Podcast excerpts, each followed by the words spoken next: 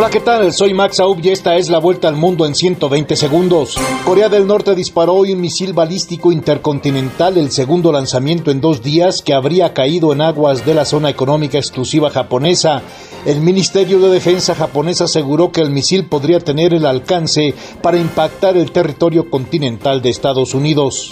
Los ejércitos surcoreano y estadounidense respondieron hoy a este misil balístico intercontinental lanzado por Corea del Norte disparando bombas guiadas a modo de prueba desde casas F-35, además de realizar otras maniobras aéreas combinadas sobre el Mar del Este.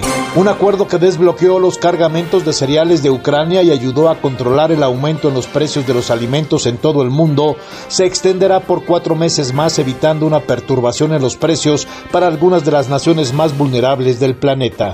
La creación de un fondo de pérdidas y daños causados por el cambio climático dividía este viernes a los casi 200 países presentes en la conferencia del clima, la COP27 en Egipto, que podría prolongar sus negociaciones.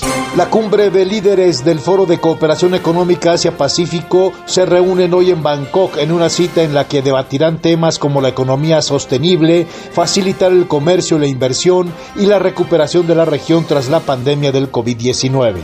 Aunque las autoridades de México descartaron que un atentado haya sido la causa del desplome de un helicóptero en el estado de Aguascalientes, se mantiene la línea de investigación en el que fallecieron cinco personas, entre ellas el secretario de Seguridad del Estado, Porfirio Javier Sánchez.